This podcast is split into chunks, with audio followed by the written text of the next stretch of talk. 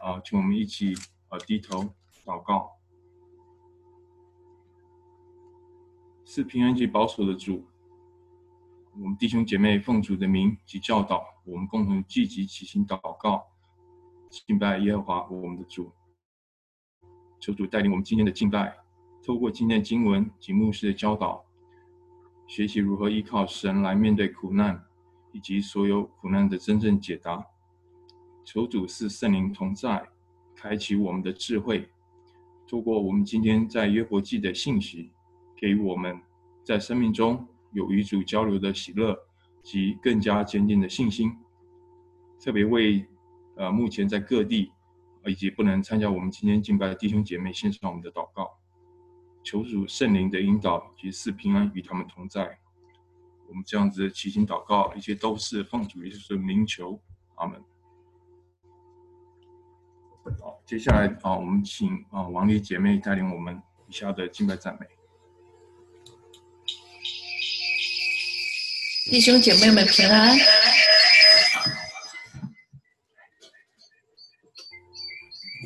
平安。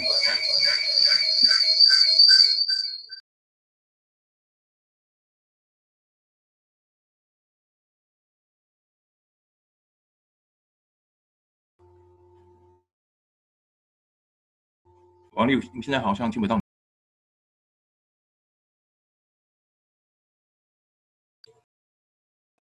现在听得到吗？可以。OK。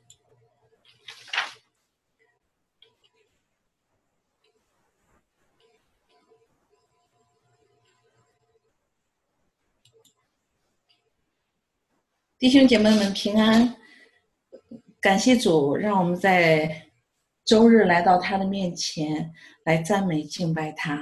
让我们怀有一颗谦卑的心来到主的面前，就像箴言十八章十二节这样说道：“败坏之先，人心骄傲；尊荣以前，必有谦卑。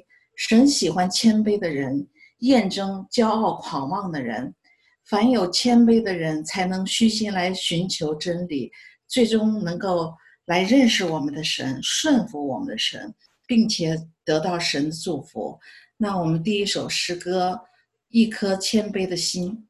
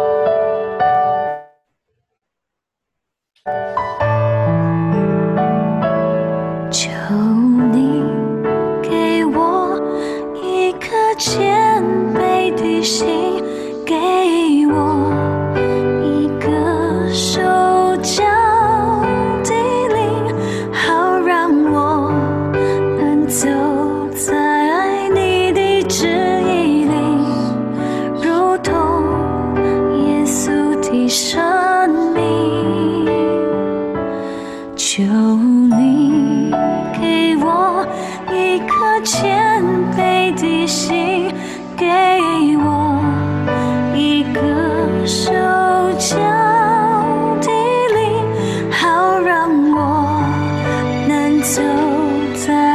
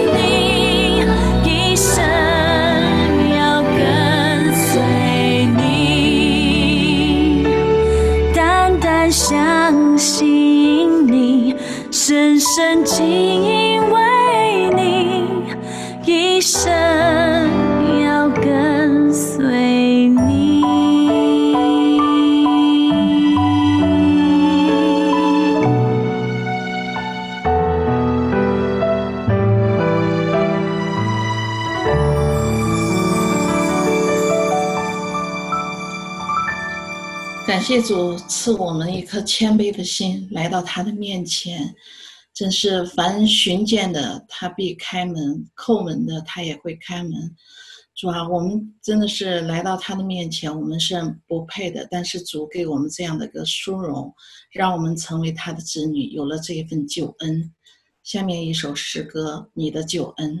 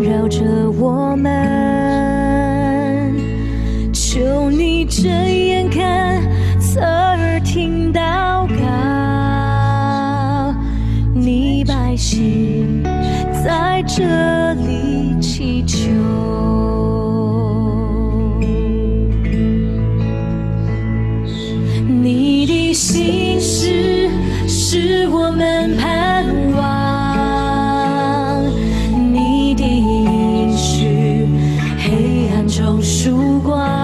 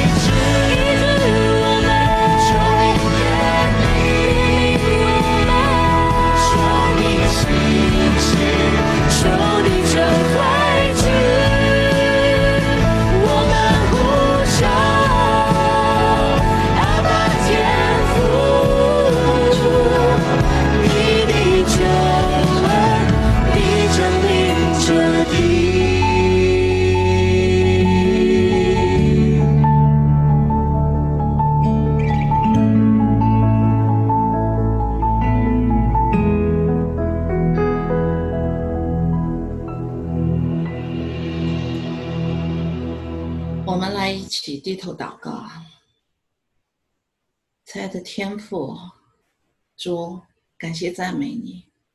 主啊，今天是星期日，也是你的主日。主啊，感谢你给我们这样一份殊荣，能奉着你的名来到你的殿中。主啊，我们感谢你，你的名是应当称颂的，从今时直到永远。我们知道你是永生之道。你是赐生命的粮，你是生命的源泉，在干旱疲乏之地，我们可想你。世人依靠自己的势力和才能，可我们知道这个世界是不属于我们的。我们唯有仰望万军之耶和华，就能得到你足够的祝福。我们的心是何等的快乐，主啊！就求你真的是眷顾教会每一个弟兄姐妹，尤其是那些按你的名在传福音的弟兄姐妹，主啊，就求你同与他们同在，施恩于他们。主啊，也求你真的是让我们带着心灵诚实来敬拜你，来渴慕你的话语，得蒙你的悦纳，来得着你，来见到你。主啊，也求你在。我们所行的道路上引导我们，加添我们信心和力量。我们有软弱的主啊，就求你给我们足够的信心，让我们在认定你的道路上多多渴慕你的话语，以你的话语为美，以你为丰足喜乐。主啊，我们把我们的心思意念都交给你，求你赐恩于我们。按照你的美意，超过我们所求所想的，因为你的道路高过我们的道路，你的意念高过我们的意念。你给我们的不是降灾祸的意念，而是赐平安的意念。主啊，也求你真的是在我们每个人心里边都撒下种子，让我们每个基督徒都在你的话语里边能够茁壮成长。也让这些啊种子都能结出圣灵的果子来，好叫你自己喜悦。主啊，感谢赞美你。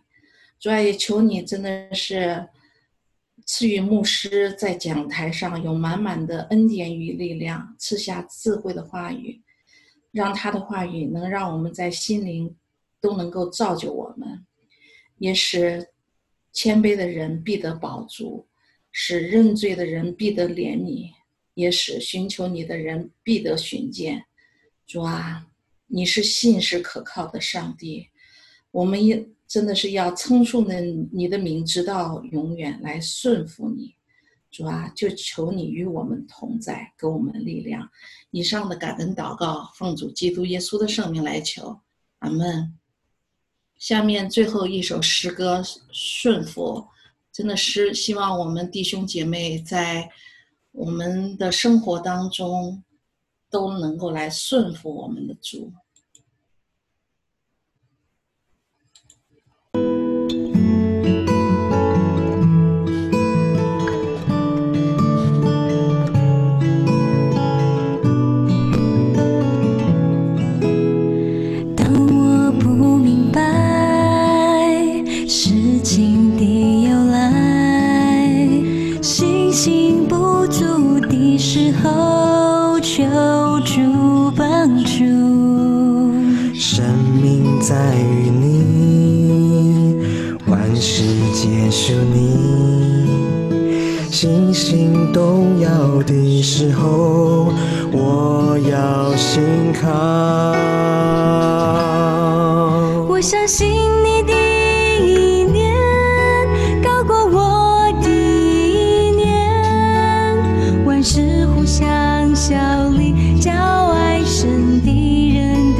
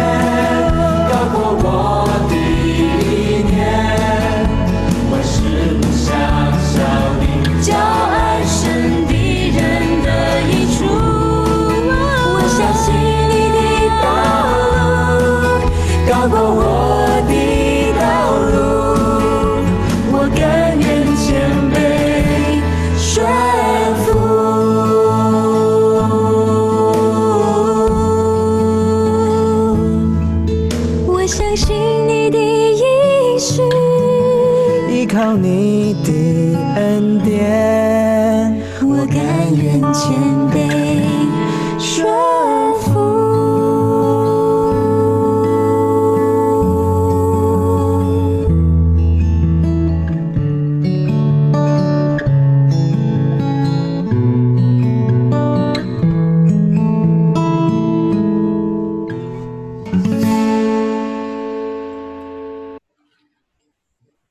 下面的时间交给领会，愿我们的诗歌得蒙神的悦纳。啊，感谢王丽姐妹，感谢主啊，让王丽姐妹啊带领我们出我们的口，用我们的心啊来赞美我们的神。呃，接下来我们一起啊要要用呃主主教导我们的呃指导文，一起来祷告。好，我们一起用主导文啊来献上我们的祷告。我们在天上的父。愿人都尊你的名为圣。愿你的国降临。愿你的旨意行在地上，如同行在天上。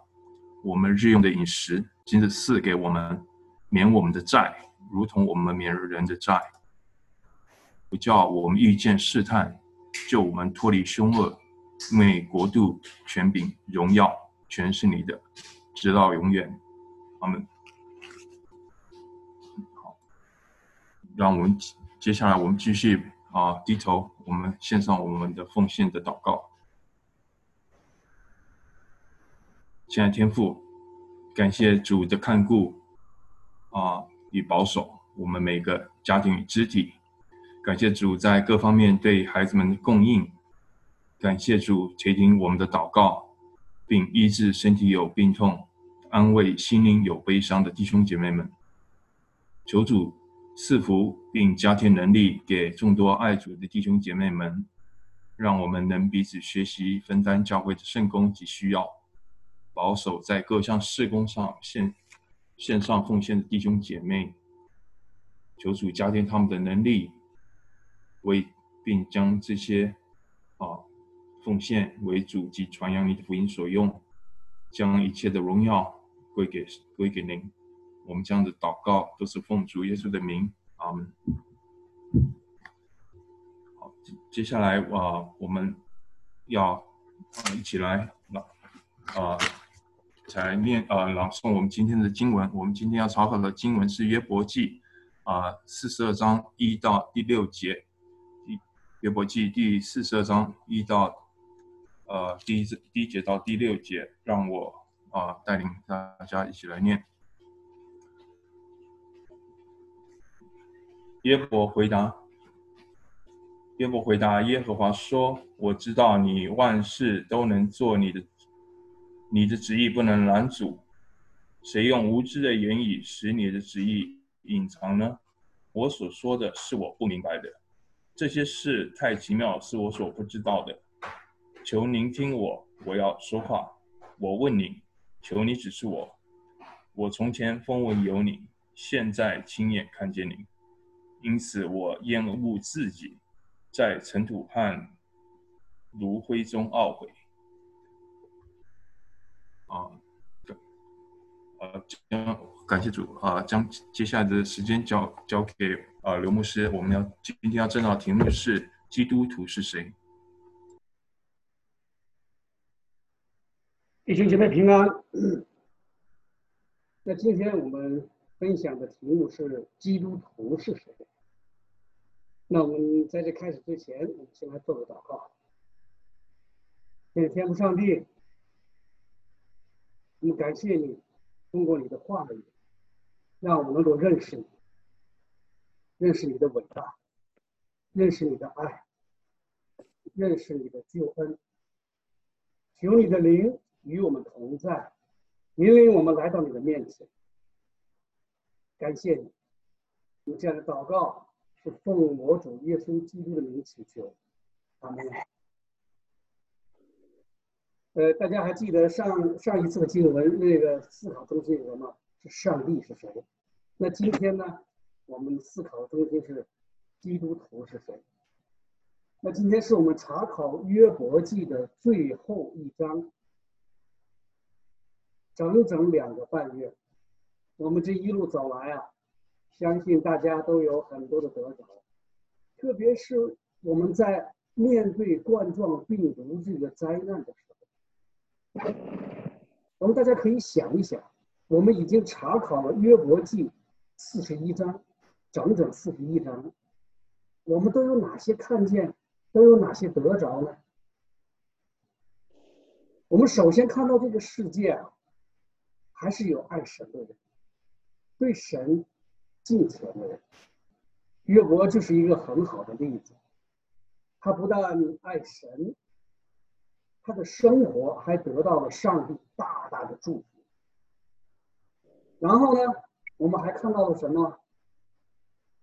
我们还看到了魔鬼撒旦的狡诈与恶意，他在人与神之间做尽了坏事，就是为了争夺，就是为了与上帝争夺灵魂，并把他们带入死亡。我们还看到什么了？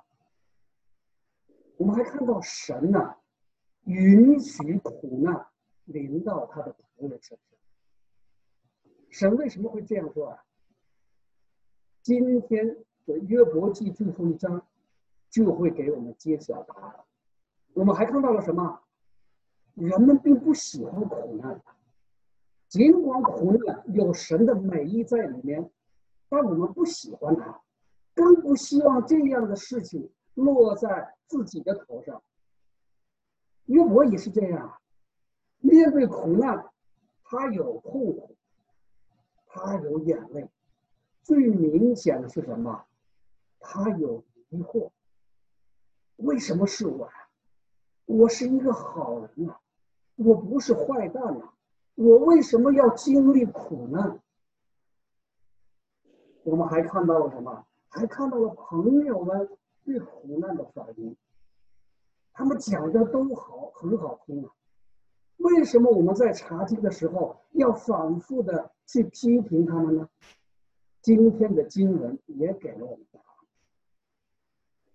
总之啊，《约伯记》确实是一部特别的书，虽然那是几千年前发生的事情，但对我们来说一点都不陌生，因为我们完全可以从约伯的身上看到我们自己。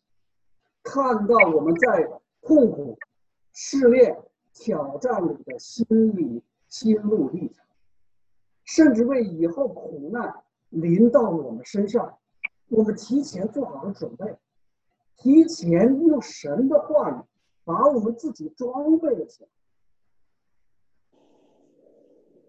那我们就来看看第四十二章到底讲了什么。今天这四十二章啊，就像那个收官之作啊，借着约伯的话语，把整整一本书做了总结。上一周我们查考了上帝的话，查考了上帝对约伯的回应。那这个回应啊，完全不是约伯想要的。他经历了那么大的苦难和屈辱，他在这整整一本书里都在祈求上帝讲话。大家知道他祈求了多少次吗？他祈求上帝讲话，他祈求了整整三十六次。但当上帝真的回答他的时候，上帝却没有停顿的问了约伯一大串的问题。你知道这个世界是谁造的吗？我立大地根基的时候，你在哪里？你有神那样的臂膀吗？你能向他发雷声吗？鹰雀飞翔，展开翅膀，一直向南，那岂是见你的智慧吗？大鹰上腾在高处搭窝，岂是听你的吩咐吗？河马在防备的时候，谁能抓住它？谁能用牢笼穿它的鼻子？谁能剥下鳄鱼的鳄鱼的外衣？谁能进他上下牙骨之间呢？谁能开他的腮峡？这一大串问题呀、汹涌澎湃，让人喘不过气来，根本没有给约伯回应的机会，让他毫无招架之力。在这一大串的问题之下，约伯呀、终于开窍，终于明白了，这才有了我们今天的经文。我们来看看，在上帝的一连串的追问下，约伯是如何回答的。我知道你万事都，你的旨意不能阻。谁用无知的言语使你的旨意隐藏呢？我所说的是我不明白，这些事太奇妙，是我不知道。求你听我，我要说话。我问你，求你指示我。从前风闻有你，现在亲眼看见你，因此我厌恶自己，在尘土和炉灰中懊悔。我们发现了什么？发现约伯和以前不一样了。当约伯在经历痛苦磨练的时候，他最大的心结是什么？上帝啊，我这么好，这么义，为什么还如此的对待我？那些为什么那些作恶的坏人，却能却能够衣食无忧，颐享天伦？实际上，当苦难的中的人整天被这样的问题缠绕的时候，他的思维、他的心理都不会正确，思考得出的结论也就不会正确。所以啊，上帝的回答不是无的放矢，就像上主日、上个主日我们分析，上帝通过他是宇宙主宰这样的问答，让约伯看到了自己的渺小。大家要注意，这个渺小啊，就成了约伯对上帝的再认识。那今天的经文呢，就是约伯对自己的再认识。上帝是创造，上帝是主宰。从那一连串的提问里边，约伯看到了关于上帝的答案。上帝远远超出了约伯的想象。无论是它的属性、它的创造、它的管理，都远远的超出了约伯的想象，超出了约伯的知识范围。通过神的这一连串的问题，或者我们也可以说，通过神给他的启示，这使得约伯的眼界突然打开，超越了以前所有的限制。神的世界。范围之广大呀，神的作为之奇妙啊，让约伯对神的领悟有了翻天覆地的变化。因着上帝的伟大，因着上帝的永恒，约伯猛然之间看到了自己，看到了自己的无知，看到了自己的狂妄。当他三十六次询问上帝的时候，他始终觉得自己做的很好，他始终认为是上帝让他受到了委屈，是上帝让艺人受到了侮辱。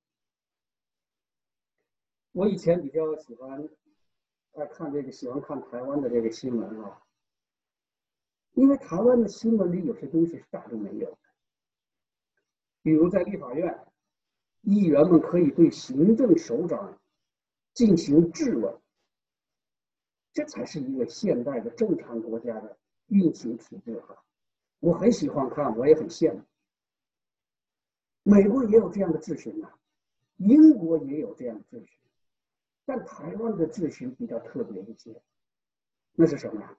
那就是毫不客气，甚至有的时候啊，某些议员对行政首长辱骂呵斥，啊，让人感觉那些议员表现出的是一种强势和高傲。这让我在查考今天的经文的时候啊，想起有一位美国牧师对约伯的评判。当约伯对上帝提出质询的时候，表露出来的是傲慢。为什么会这样讲？为什么会这样讲？说约伯是傲慢。我们在读约伯记哈，大部分时候我们感到的是约伯的痛苦无助。怎么会有人认为他傲慢？其实，如果我们从另一个角度来观察，还真的是这码事。约伯认为是上帝让他陷入了苦难，是上帝让好人受苦。那言外之意呢？那就是如果我是上帝，我绝不会产生这样的错误；如果我是上帝，我绝不会让艺人陷入苦难，绝不会让好人受到。痛苦也绝不会让恶人担当，绝不会让恶人享尽一生的荣华富贵。大家觉得是不是这道理？所以这位美国牧师啊，最后给约伯下了一个什么结论？脸皮太厚。但这个牧师不是在说约伯，他是在说我们。说我们这些自以为意、感觉良好的基督徒，我们总认为我们那么的有爱心，我们总认为我们是那么的顺服和谦卑，但同时我们却忘了耶稣的大爱，忘了他对上帝的顺服和谦卑。我们总是看到自己的委屈，看到自己在传福音上的坎坷和困难。但恰恰忘了，耶稣是上帝的独生子，却来到这个世界，像祭品一样被献到了祭坛上。我们更忘了耶稣所受的鞭打和羞辱，忘了他在十字架上的痛苦和绝望。这就是约伯给我们的启示。真正的基督徒是什么呀？就是真正的基督徒，就是在上帝面前要看到自己的渺小，在耶稣面前要感到自己更应该谦卑和顺服，在恩典面前要看到我们是被爱，我们也要看到我们的罪的赦免，我们真的不配呀，我们却得到了，这就是感恩呐。所以，什么是基督徒啊？渺小、谦卑、顺服、爱和感恩，这就是今天经文给我们的第一个启示。那第二个呢？我们要正确的理解什么是苦难，我们要正确的理解什么是苦难。我们先来看看第四四十二章的几节经文。耶和华对约伯说话以后，就对提曼人以利法说：“我的怒气向你和你两个朋友发作，因为你们议论我不如我的仆人约伯说的是。现在你们要取七只公牛、七只公羊到我仆人约伯那里去，为自己献上燔祭。我的仆人约伯就为你们祈祷。我因悦纳他，就不按你们的愚妄办你们。你们议论我，不如我的仆人约伯说的是。于是提曼人以利法、舒雅人比勒达、拿麻人所法，照着耶和华所吩咐的去行。耶和华就悦纳约伯，约伯为他的朋友祈祷。耶和华就使约伯从苦境转回，并且耶和华赐给他的比他从前所有的加倍。耶和华上帝啊，最后大大的祝福了约伯，除了和以前一样，又得到了七个儿子、三个女儿，他的财产更是比以前翻了一倍。他现在有一万四千只羊，六千只骆驼。一千对牛，一千母牛，为什么会这样？为什么上帝会给他这么大的祝福？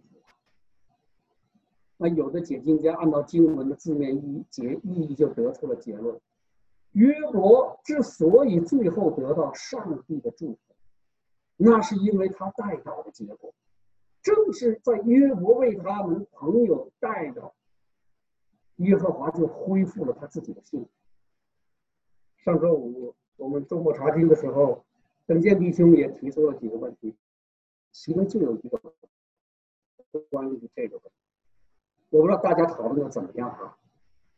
那如果我们按照这个字面的意义来理解约伯的故事，来理解苦难的真正含义，大家觉得能得到生命的启示吗？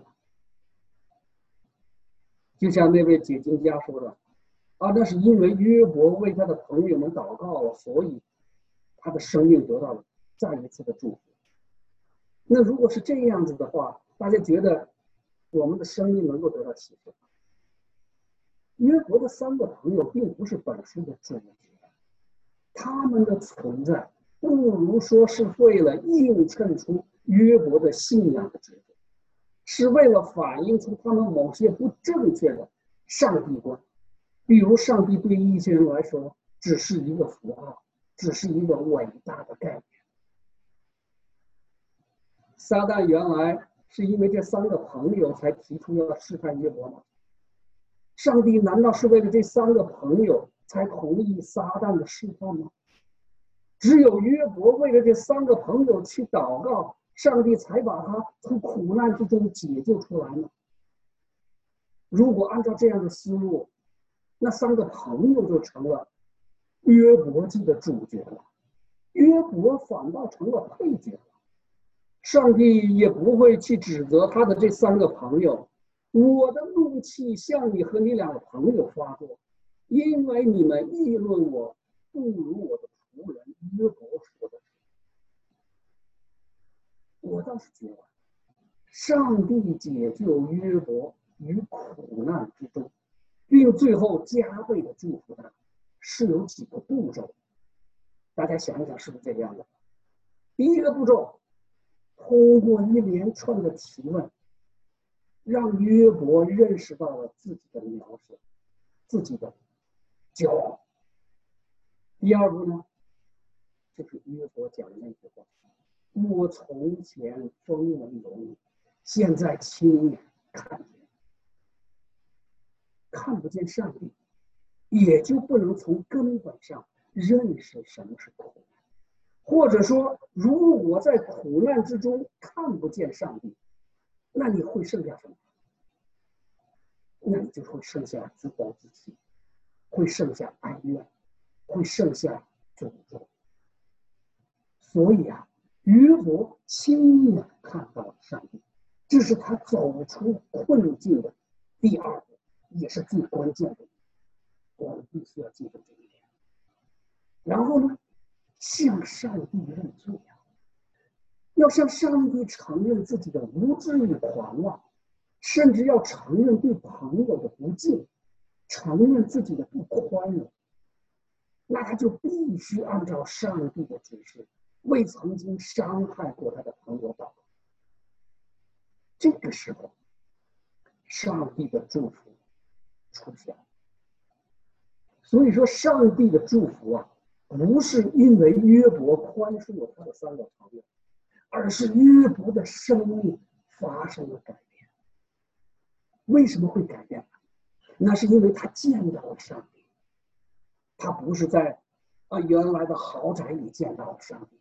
他也不是在那个原来的那种家庭美满之中见到了上帝，他是在什么地方见到了上帝？他是在苦难之中见到了上帝。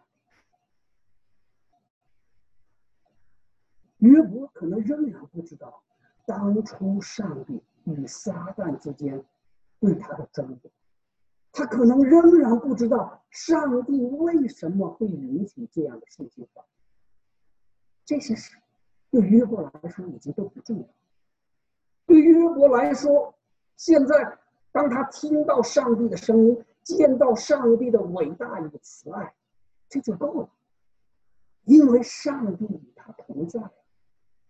所以我认为，即使上帝没有再给他带来十个儿女，没有再带来翻倍的财产，约伯仍然会从苦难之中走出来，仍然会感谢上帝。因为啊，他已经与上帝紧紧的连在一起，这才是最大的祝福。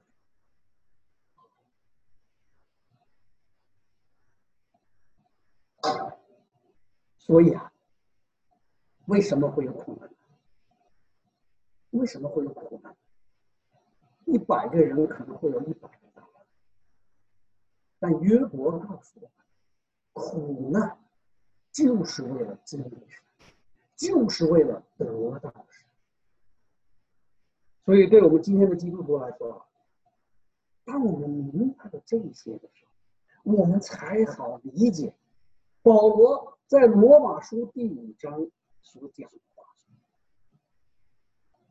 我们又借着他因信得进入现在所占的恩典。并且欢欢喜喜盼望神的荣耀。不但如此，就是在患难中也是欢欢喜喜的，因为知道患难生忍耐，忍耐生老练，老练生盼望，盼望不至于心。因为所赐给我们的圣灵，将神的爱浇灌在我们心里。当我们理解了约伯的经历的时候，我们也才好理解保罗在罗马书第八章所讲的话。他怎么讲的？他说：“既是儿女，便是后嗣，就是神的后嗣，和基督同作后嗣。如果我们和他一同受苦，也必和他一同得荣耀。”我想，现在的苦楚。若比起将来，更要比起将来要显于我们的荣耀，就不足介意；要比起将来显给我们的荣耀，那就不足介意了。这就是苦难换来的意义，这也是我们在今天要反复查考和思索约伯记的原因。我们不能被魔鬼抓走啊！不能在苦难之中迷失方向。上帝既然允许苦难的发生，那就必有他的美意在。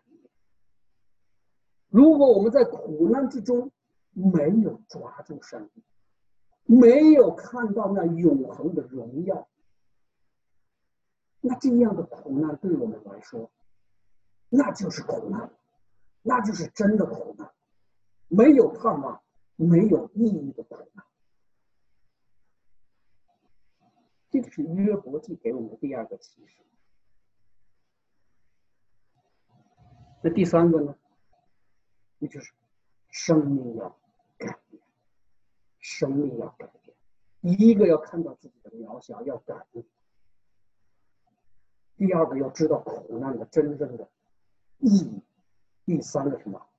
生命的改变，生命的改变。在今天这段经文里边，或者说整整四十二章里边，最能打动人心的是哪句话？我想大家都知道了？我从前风闻有你，现在亲眼看见。这就是整整四十二章里边，整整这一本书里边最能打动人心的一句话。这就是一个标志，标志着约伯的生命从此不再一样。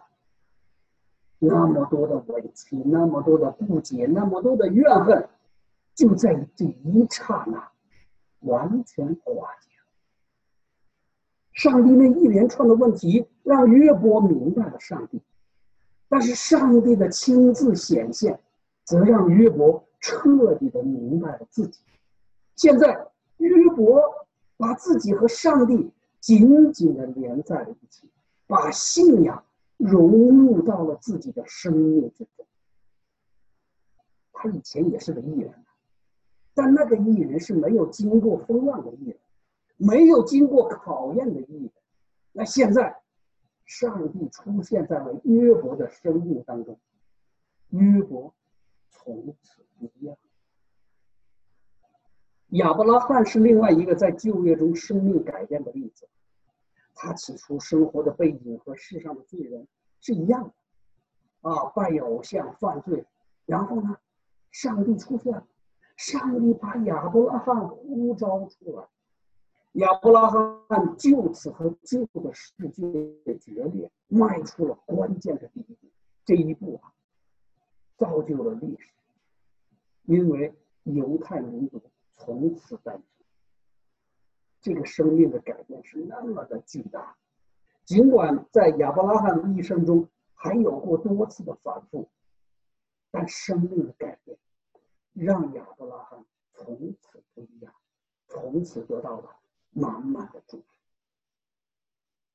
约伯也是一个，呃，保罗也是一个好例子，大家都知道啊，这是新约的例子，他是曾经那么的反对基督，反对耶稣的门徒。但当上帝突然出现，他什么都看不见，然后呢，就成了一个新人。这个新人完完全全不一样，因为什么？因为圣灵和他连在了一起。有人说保罗有什么祝福？他也没有后代，也没有财产，甚至为信仰丢掉了生命。但如果我们那样看问题，那就像早期的约伯一样。保罗的祝福在哪里啊？保罗的祝福在我们的身上啊！他让福音传出了犹太人的社区啊，他让福音走出了巴勒斯坦。我们今天可以成为基督徒，可以通过教会来崇拜上帝，可以听到上帝的话语，这和保罗是分不开的。对保罗来说，那就是上帝给他最大的祝福。啊，我们这些人得救了，那就是对保罗最大的祝福。我们要想一想，我们有没有让耶稣进到我们的生命中来？也就是说，我们的生命有没有改变？我们有没有改变？我们受洗了，我们成为基督徒了，我们是不是还过着受洗之前的生活呢？是不是还是对属世的那种物质的追求呢？在个人品性上啊，仍然骂骂咧咧，仍然浏览黄色网站呢，仍然对贫穷之人没有同情心呢？啊，作为一个学生仍然去作弊了？我们考虑我们有没有生命怎么改变？我在那是十几年前了哈，在阿尤瓦读书的时候。那时候正赶上奥巴马和希拉里都到我所在的那个小镇上去拉选票。我到今天还清清楚楚的记得，我没有看到基督徒像追星那样去追逐这两位候选人，也没有人从他，也没有从他们的脸上看出对候选人流露出来的那种崇拜的感情和表情。我身边的很多基督徒啊，他们在讨论，他们在思考，他们没有选择，但透露出来的是一种平静。为什么？选择候选人，那只是他们作为公民行使的权利，这是生活在这个世界必然程序，或者说这是身外之物。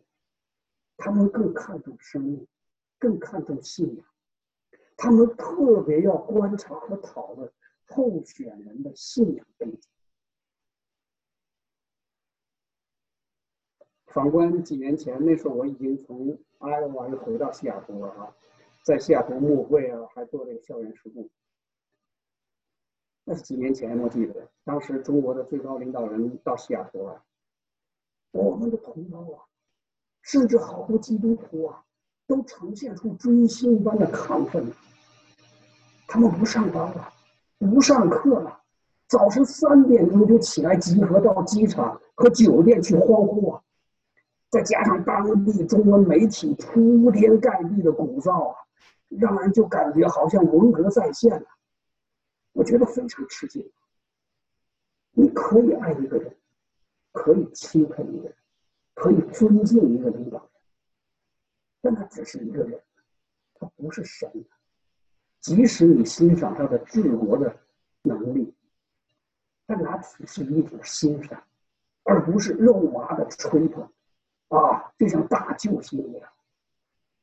如果是一个成熟的基督徒，如果我们真的生命有改变，我们的眼里只有上帝，那个中心的位置永远会留给上帝。如果我们真的有生命的改变，我们就会超越种族，超越国籍，超越政治，超越财富。我们只会看重永恒，只会看重耶稣的爱，只会看重得救的主。如果我们生命真的改变，我们的行为、我们的所思所想，就和以前会完全不一样。这就像上帝最后给约伯的祝福那样：如果我们的生命最终改变了，我们反倒能够成为一个合格的公民。成为一个对世界有帮助、有贡献的人。为什么？因为我们看到了上帝，我们有新的生命，我们成为真正的基督徒。阿门。所以，我们呃，现在我们我觉得有一首赞美诗非常好，我们一起来。呃，唱一下这首赞美诗，我们感觉一下生命的改变。上帝在我们的心中应该是一个什么样？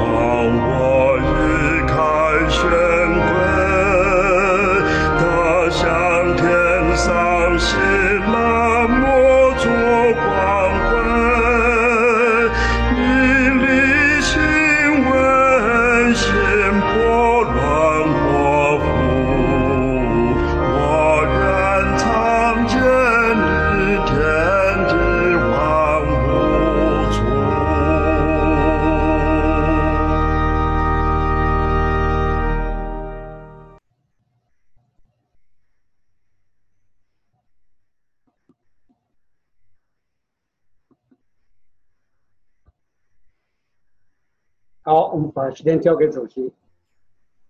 好谢谢刘牧师今天的正道。